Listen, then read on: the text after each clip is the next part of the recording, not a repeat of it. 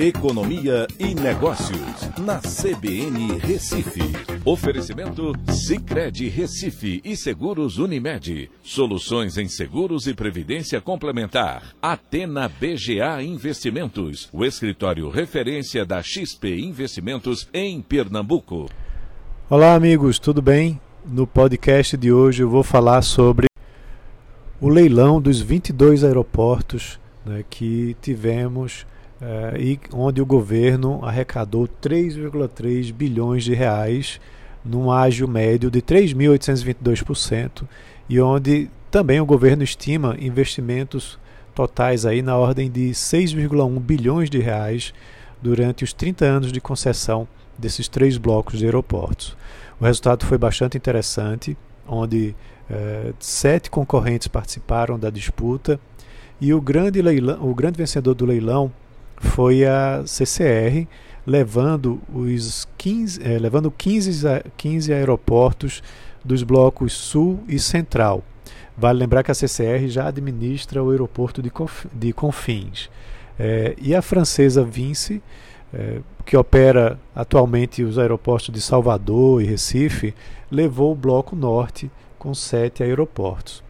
É, então, para se ter uma ideia, o bloco sul uh, teve um, um ágio de 1.534%, né, com um pagamento de 2,12 bilhão, uh, bilhões de reais. O Bloco Norte, 420 milhões, com ágio de 777%. E o Bloco Central, uh, com um ágio de 9.156%, a um, um pagamento de 754 milhões. O Bloco Central ele engloba seis aeroportos, né, inclusive o de Petrolina. Então você tem Goiânia, né, São Luís, Teresina, Palmas, Imperatriz e Petrolina. E isso vai facilitar muito essa interligação regional da administração desses aeroportos com os, as empresas aéreas, né, facilitando para o público ter acesso a esses voos regionais. É muito importante esse evento de hoje, é, dessa nossa coluna de hoje, é, com relação a justamente o momento que estamos passando hoje, né, de um turismo que está sofrendo né, os impactos da pandemia, mas que, claro, há uma perspectiva de recuperação ao longo do tempo.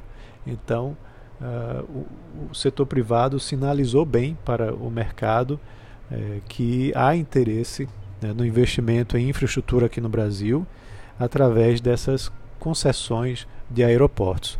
E teremos mais pela frente, né? Uh, além dos próximos dias, onde teremos leilão de ferrovia e de portos, há uma previsão para que os aeroportos, outros aeroportos sejam ainda leiloados né, até 2022, trazendo aí bastante investimentos em infraestrutura né, para a economia brasileira.